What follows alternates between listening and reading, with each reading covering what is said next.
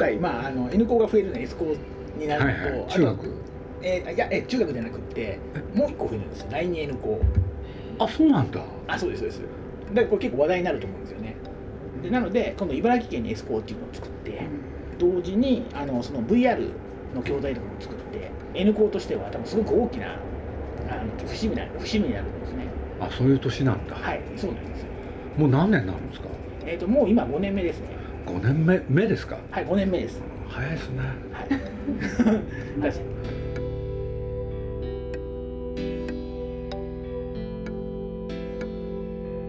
東京 FM をキーステーションに全国38局ネットでお送りしている鈴木敏夫のジブリ汗まみれ。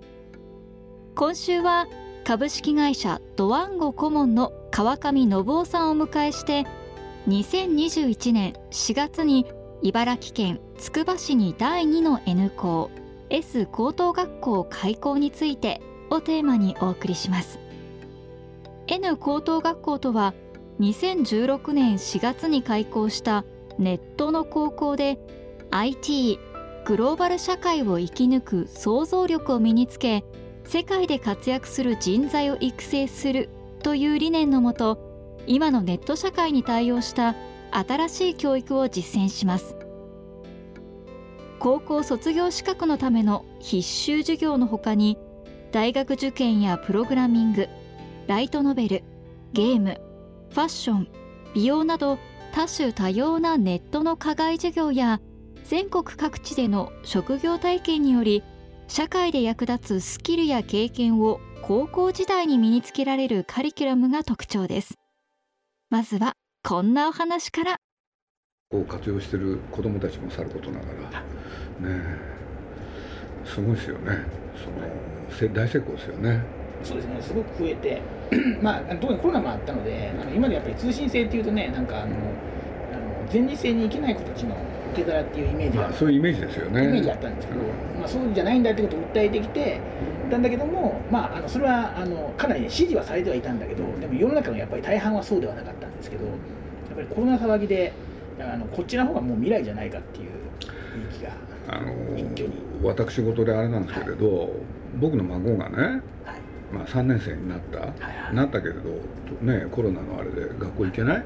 ところが僕詳しく知らないんですけれど、渋谷区ってねはい、入学した時からタブレット渡されるんあですよ、そうですね、そうですねでこのコロナ騒ぎの最中はい。ずっと朝9時からはい勉強してるんですよね、お昼まで、まあ、渋谷区ぐらいですけどね。で ね。皆さんあのニュース見てると、はい。夏休み短いじゃないですか。短くないのよ。普通にやるんですよ。はいはいはい。だから渋谷区はそうだからあれ実験の区としては大成功して大成功ですね。ね大成功ですよ。うん。だからまあ僕のねむその娘なんかね孫の母親はですねなんかいつも前よりね規則正しい生活を送ってるっつって。まあだけどねなんか弱点ないの？とかなんかいね。で子供たちがよくね、はい。この間来てたからそのオンライン授業ってどうなのかって一人一人聞きたくなるじゃないですか、はい。そしたら口を揃えてオンラインの方がいいって言うんですよね、はい。はいこれで「なんで?」って言ったら答えがみんな同じだったんですよ。嫌なやつに会わなくていいそれ言われてねちょっと悩んだんですけれどね。いやだからそうなんですよね。いじめっ子がいない、あのあのなんかその辺野古すごく評判が上がったんじゃないですか。だからあのなんとなくねあのコロナで得したと思われてるんですけどうん。実は入学者が減っていて。今直近では減ってます。でそれであの来年4月の入学者は多分すごく増えるんですよ。うん。なんだけどあの途中編入する生徒が減っていて、というのはやっぱり通信制の高校に変あの今の学校を辞めて通信制高校に行く人人のかなりの人っていうのがやっぱり学校が嫌だから転校するんですよ、はいはいはいはい。で学校やってないんであのみんなそうあのストレスがないんで い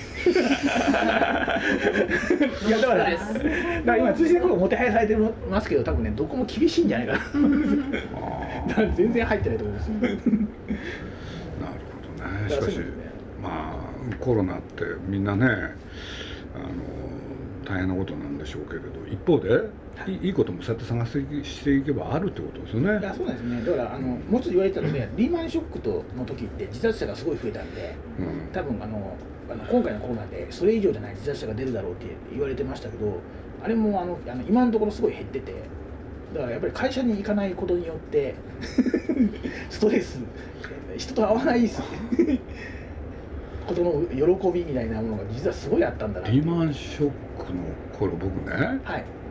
当たり前だけど働いてたんですよね、はいはいはいで僕よく覚えてるのはね、はい。じゃあどういう方がい。ひどい目に遭ったか、小金を儲けようとしてた人たちですよね。はいはいはい。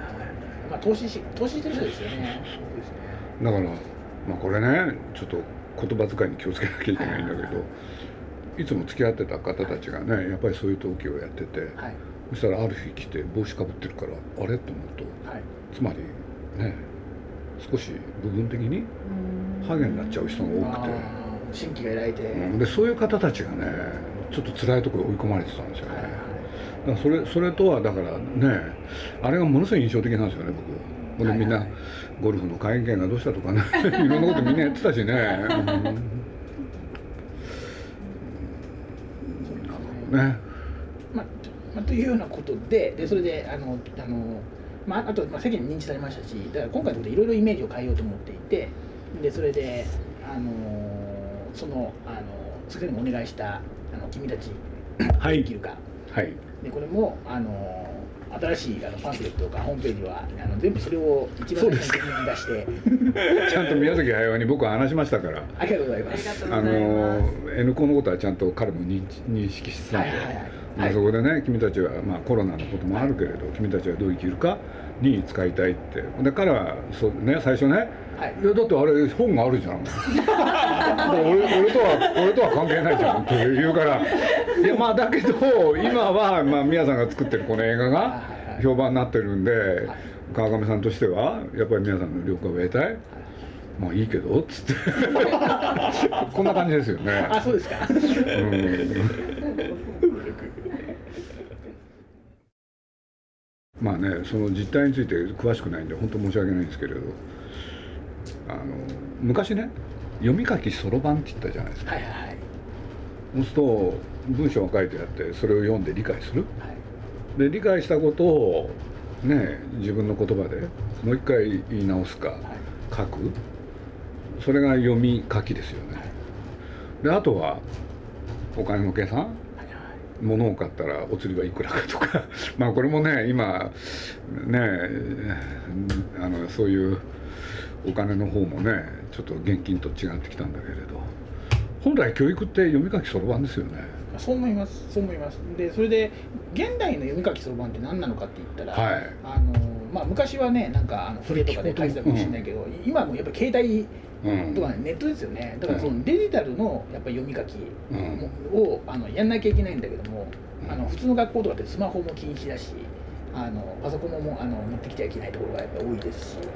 なんですけど実際あの社会に出たらねあのそそういうのと付き合わないとどうしようもないっていうのが今でも学校で一部出てきたですよね。あやっとです。高校で、はいやっと出てきました。なのであの、まあ、た多分それはうんあのまあ N, N, N 校も正直多少の影響があるんじゃないかと思ってるんですけどもあの、まあ、そ少なくとも5年前作った時っていうのはあのそのスマホ持ち込み可能な学校とかあまり聞いたことがなかったまあそうでしょうね。当時はね。当時そうですね、だってそれこそまあちょっと違うやつだろうけどうちの10歳の孫も持ってますよね。これでかんあ管理されてんだなと思って GPS で。まあそれと僕あのあの思うのはあの読み書きそろばんっていうね昔の言葉のうん。暗黙の前提として、うん。あのみんな話せはするけど読み書きはできないうん。っていうのが暗黙の前提にあったんだと思うんですけど、あの今の子たちはひょっとしたら読み書きはできるけど話せないっていう そういうそういう子が めちゃくちゃ増えてるんじゃないかと思っていていや僕これ漢字っ子ですよ。はいはい。もうまあ僕働いて長いじゃないですか、はいはいはい。まあ、簡単に言うともう50年に近くなはいってきて、はいこれでまあなんでその話題を持ち出したかって言ったらはい。やっぱりみんな読み書きそろばん弱かったんですよね、はいはいはいはいそうねなんかその先のややこしいことはみんな勉強して知ってるくせにその元となる読み書きそろばで確かにスマホのせいで何でもね言葉に置き換えなきゃいけないからでまあ話はしないけれど書き言葉っていうのは。だけど読むっていうのはどうするんですか？その今そちらの世界では。うんとあの実際国語力がない人っていうのがすごく多いんですよね。うん、あのまあ、それこそ漫画が読むのが結構しんどいとか、うん、まあ、あとはなんかねあの単語単語のキャッチボールみたいなものは得意なんですけども、うん、長い文章になるとあのダメなんでしょ？そうです。そういうのが多いですよね。それってやっぱり心配なんですよね。えー、と心配になってます。でもこれあんまあんまりなんかねあの書きたく書きたく書いてほしくないんですけどあのあのいやあのねこれはまあ僕ねいろんなことでそういうこと知っちゃったんですけれど例えばフランスっていうところがあるじゃないですか。そうあそこの小学校の教育って結構映画をよく使うんですよね、で前話したかもしれないですけれどそしたら映画をね全員で見るんですよ。そうするとね見終わった後先生が子供たちに何を求めるか。日本だと感想でしょ、はい、感想一切関係ないんですよ、うん、はい。一番最初どういうお話でしたかって、順番に言わなきゃいけない。んです、はいはいはい、そうするとね誰かが飛ばして言うとね、はい、なんか忘れてますよね、はい、そうすると誰かがそこを埋める、はい、つまり自分たちが今見たものを正確に理解する、つまり読みですよね、はいはい、その訓練するんですよね、ほんで好きとか嫌い関係ないんですよ。そうですよね 今でも若者と YouTube とか見てると本当にもう10倍速当たり前だし作り手の意図とか関係なく映画とかドラマとかもそうやって見てんだ。そうやって見てるんですよ、うん、ということは読めないっていうか読む気がそもそもないというか。いやだからそれってね、うん、教育のせいだと思うんですよ、うん、要するに子供の時にそういう訓練してれば、要するにもっとね等身大でいろんなものを捉える。その能力が身につかないうちにいや余計なことを教えられるから多分そういうことになるんでしょ？だから一方で機械がね発展発展したからそうなったっていう要素もあるんだけれど。しかしねえ、まあ、確かにねなんか感想文って言ってみればあのどういう能力があるかって多分忖度力ですよね。そう。何を言ってほしいのか。だからそんなものを習ったらねずるい子しかできないんですよいや本当に。いや本当そうですよね。だからいや今日ねまあそうやって言われたからあれですけれど確かにそうやってね戻ってその勉強するっていうのもあれなんですけれどそれこそ中学始めるのかな、はい、読み書きそろばんを徹底してやったらどうなるかあだから徹底してやったんですよ。で徹底して結果6割が5割に減ったんですよ。でもやっぱり中学じゃ遅い遅いでしょうね。いや中学高校ですよあの高校生ですから。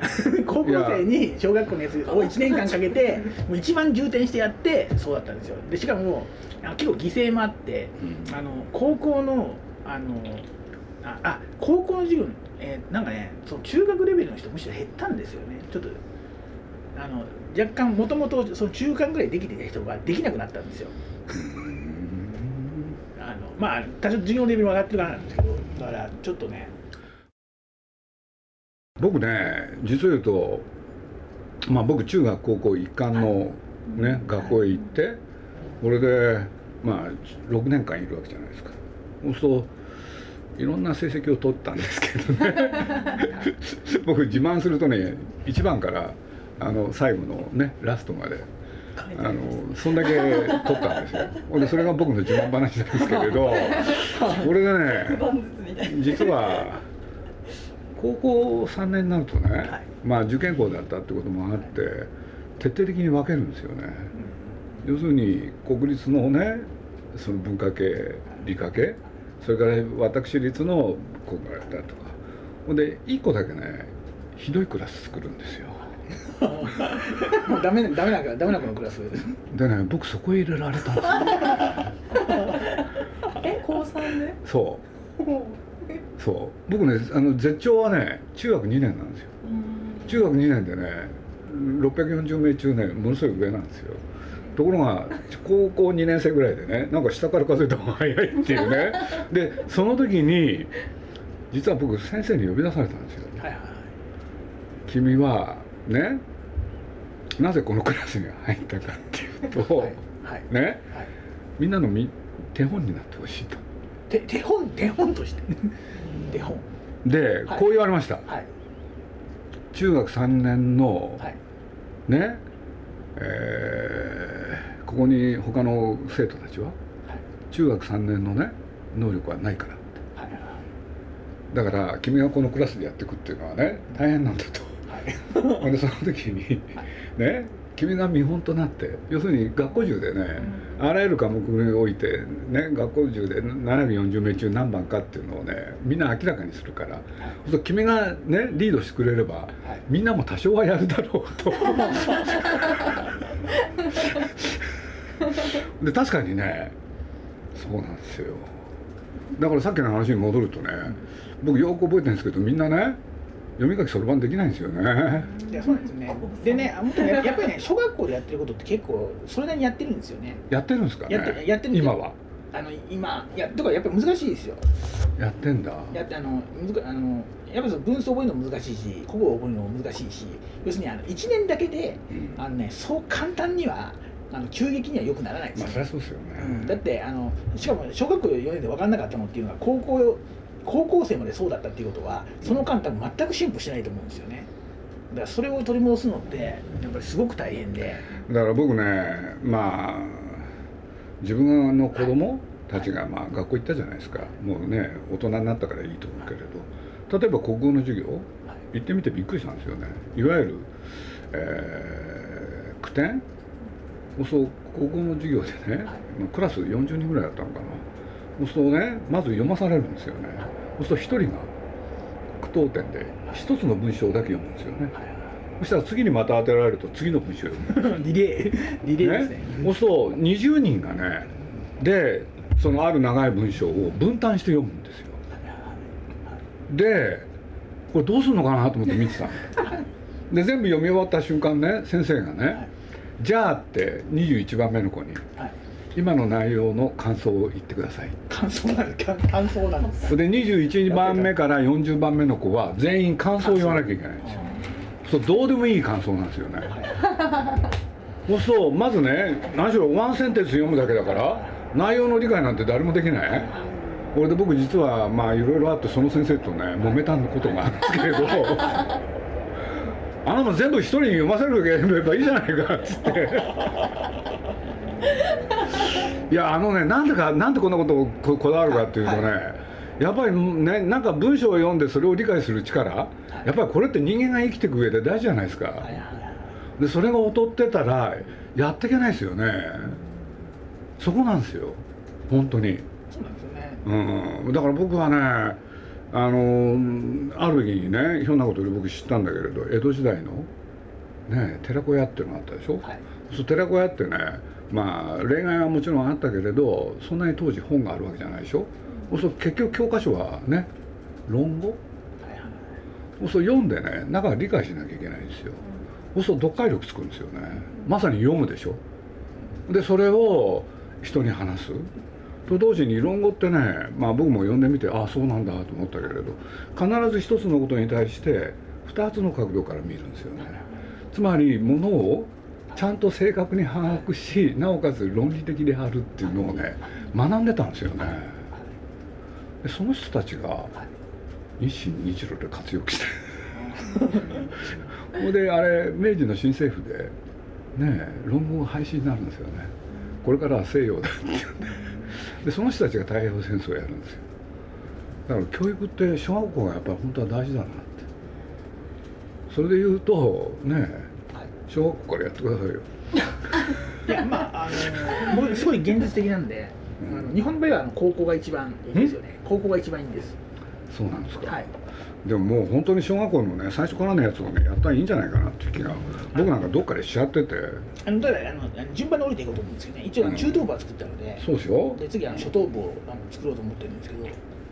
あのだから僕ねそのさっきの話のついでで言うとね、まあそういう方がいて僕のところに話持ち込まれて僕がまあいろんなところで喋りまくってね喋り散らしたことをはい。なんか名言集として世の中に出したいなんて話になったんですよ。はい。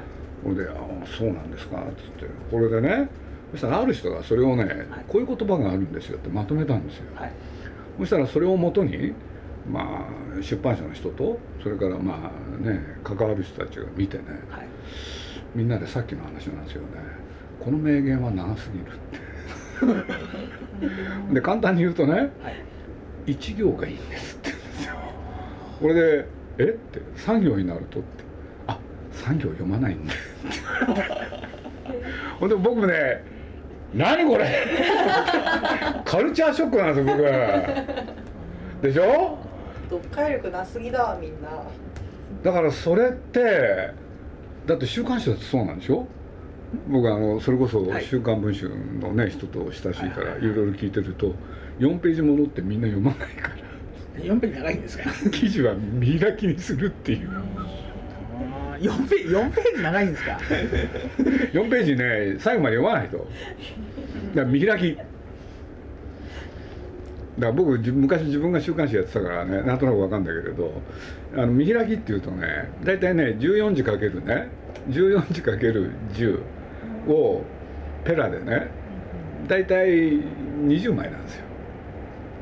うん。そんだけの分量なんですよ。その2800字？計算間違ってなければ。これで何かを伝えるって大変なんですよこれ 大変だしそんなこそんな短いやつをいろいろやってねどうなるんだろうと思って。でまあだからくくどく言いたいのはやっぱり読み書きそろばん。はいはい。これをやらないと。やっぱりねなんかなんかやってくっていう時にもねダメなんじゃないかって気がして。そうなんですよね。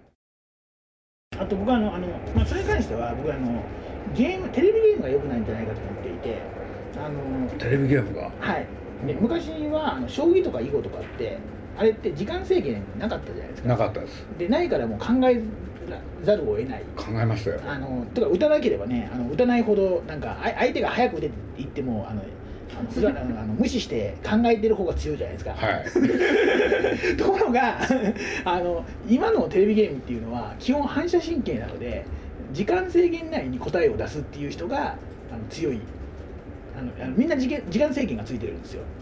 あれって、僕もう一つがあると思ってた、はい。はい。反射神経試されるやつとはい。ちゃんと考えて、ロールプレイングの方はそうじゃないと思ってたんだけれど。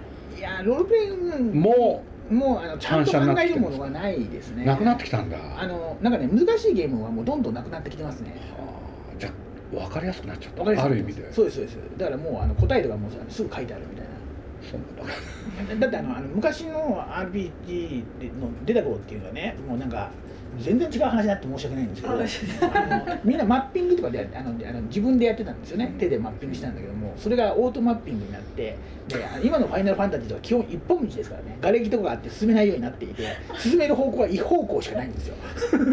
だから迷いようがない。自分の物語を作れないじゃないですか。あ作れないです作れないです。だってみんなそこを楽しんでたわけでしょあれだからそういう意味では自分の物語というふうに錯覚させる。そうまあそれなんですけれど 錯覚なんだけれどしかし自分のものだと思えたわけじゃないですかみんな。やっぱりゲームのそういう弊害があると。あ僕はゲームゲームは僕ゲーム好きなんですけどやっぱりちょっと弊害があると思いますね。プレイヤーに寄りすぎてるんで。はうちの娘がねい。やっぱりゲームに対して非常に神経質だったんですよ。はい。で孫に対してなんていうのかな自分の家にはゲーム機を置かなかったはいはいんですよね。はでゲームやるときはこの恋愛へ来ないとできないっていうねいうん。それをルール化したんですよ。はいはいはい。でそれによって彼はここへ来ないと遊べなかったそう鈴木さんにとって都合いいじゃないですか。そんなことやってるうちにね小学校2年生とかなってったわけですよ。そうしたら娘がねやっぱり厳しすぎたかなって言い出したんですよ、はいはい。そうするとみんなゲームができる。そしたらどうもうちの孫はそれが劣ってる、劣ってる、うん。あゲーム能力が劣ってるそう。っていうんでえ？っていうんで この恋愛に置いてあったね今のスイッチを全部じゃあ自宅へ持ってくってことになるんですよ。もっとやらせてこれでやっぱり子供とのコミュニケーションでやっぱりゲーム大きいからやらせたんですよね。これでうちの娘がとにかく追いつき追い越せ。遅れてたわけだから。要するにねで面白いことが分かったの。はいはい。今うちのむ孫ねはい。ゲームはね友達が来た時だけやるんですよ。へあれ面白かったですね。はいはいはい。そうするとね小学校1年まで禁止したはある意味役に立ったんですね。うんやっぱそうだよね